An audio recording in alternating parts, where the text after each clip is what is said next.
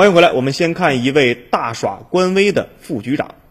近日呢，陕西定边县举办职工合唱大赛的颁奖晚会，一辆白色的奥迪车想要开进会场，被执勤人员拦下，并告知没有通行证不得入场。车上下来了一名自称是张局长的男子，他说呀，张局长也不让进，明年不要来找我签合同了。随后呢，张局长又问执勤人员的名名字啊，并贴面拍摄，之后走进了会场。这一切都被现场的人员用视频给记录下来了。现场执勤的另一名交警也证实了确有此事，上述男子就是县人社局的副局长。那张局长的霸气语句儿，随着视频的曝光是引发了关注。八月十八号，县纪委这个对张局长进行了立案审查。